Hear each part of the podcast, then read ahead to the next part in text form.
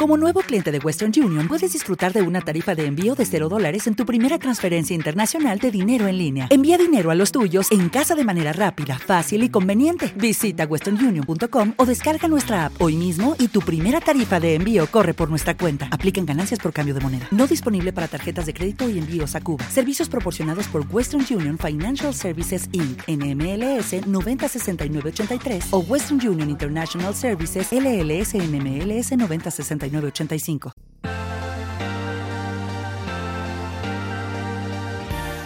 Gestión del patrimonio en cierre de mercados.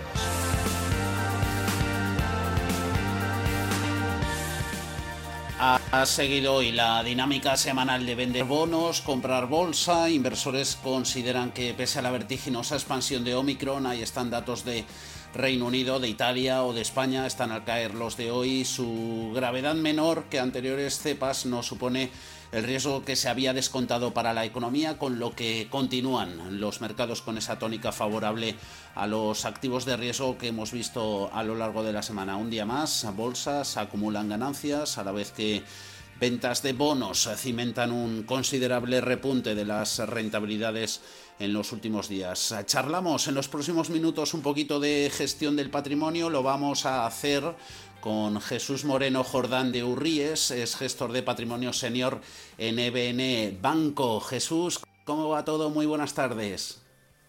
Todo muy bien, ¿qué tal vosotros? Muy buenas tardes. Todo, todo en orden, despidiendo ya la semana, ya tenemos negociación mañana, puente de Navidad y ya con vistas a despedir el ejercicio. Miramos a Jesús un poquito de, renta fija emergente, cóctel, ¿no? Al que se enfrenta renta fija en 2022, podría combinar varios em, efectos negativos, ¿no? Aumento de los tipos de interés, eh, ahí está la limitación de las compras de bonos por parte de bancos centrales, tipos que además siguen bajo mínimos históricos y todo con las miradas no puestas en la, en la inflación. Em, renta fija emergente eh, se ha podido convertir ¿no? en una de las pocas opciones que tienen los, los inversores europeos de, de, conseguir rentabilidades reales positivas ¿no? en ese contexto de inflación al alza, ¿no, Jesús?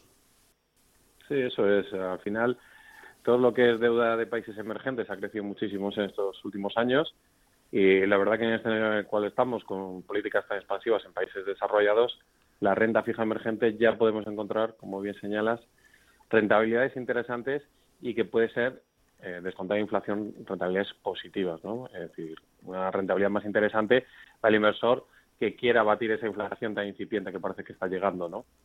Es decir, pero sí, nosotros lo vemos como un activo estratégico dentro de las carteras, de, las más conservadoras hasta las más agresivas, porque pensamos que es un activo interesante. Va a tener un peso adecuado, por supuesto, en cada perfil de riesgo, porque la TIR que nos está dando es interesante frente al riesgo que estamos asumiendo. Sin embargo, otros subactivos de renta fija, incluso de riesgo también elevado, ¿no? Como puede ser el high yield, pues ahí las TIRs las vemos que están son menos atractivas para el inversor si quiere batir esa inflación. Que podemos conseguirlo, sí, pero digamos con un margen mucho más estrecho. Y por eso, pues, sí que es cierto que si aumentan los diferenciales de crédito, lo que pueda ser la parte de renta fija emergente, puede ser interesante eh, apostar por ella en los próximos eh, meses y, años, ¿no?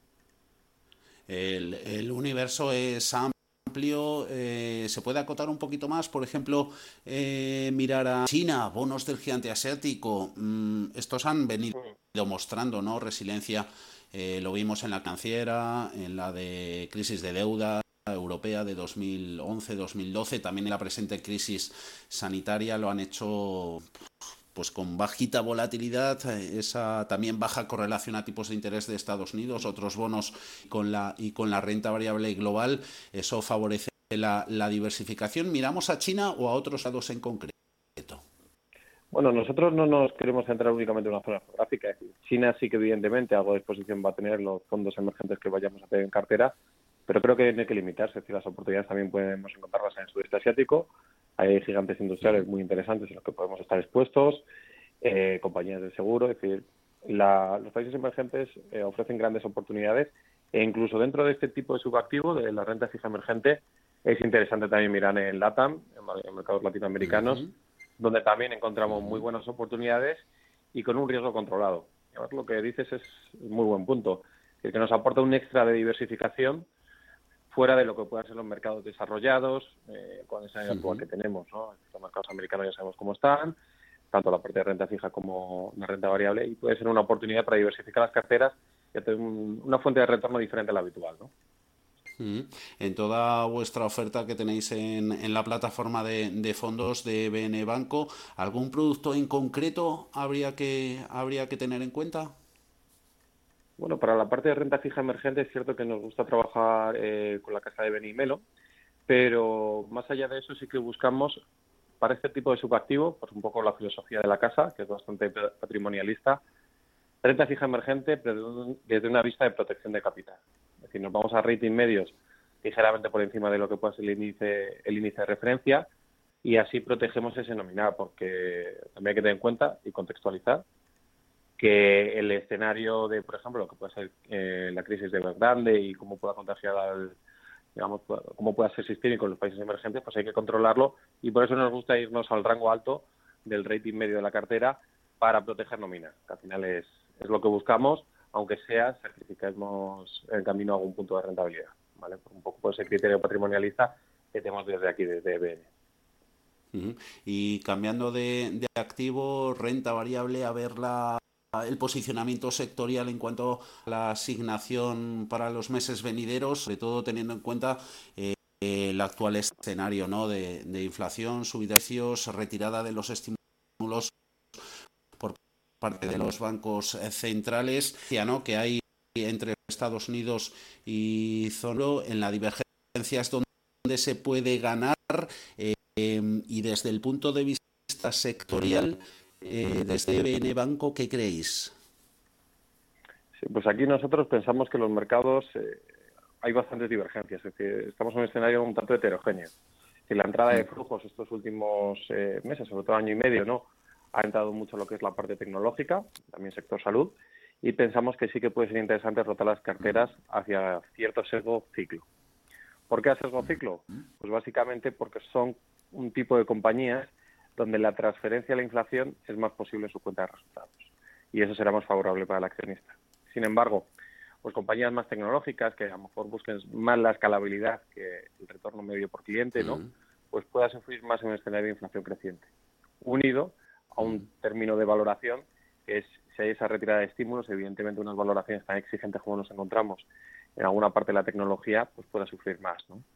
Y por eso nosotros sí que ahora estamos apostando por, aportar cierto ligero, eh, digamos, una apuesta por valores más industriales, sector financiero y demás, que pueda verse más favorecido en este, escenario en conjunción con las valoraciones más atractivas.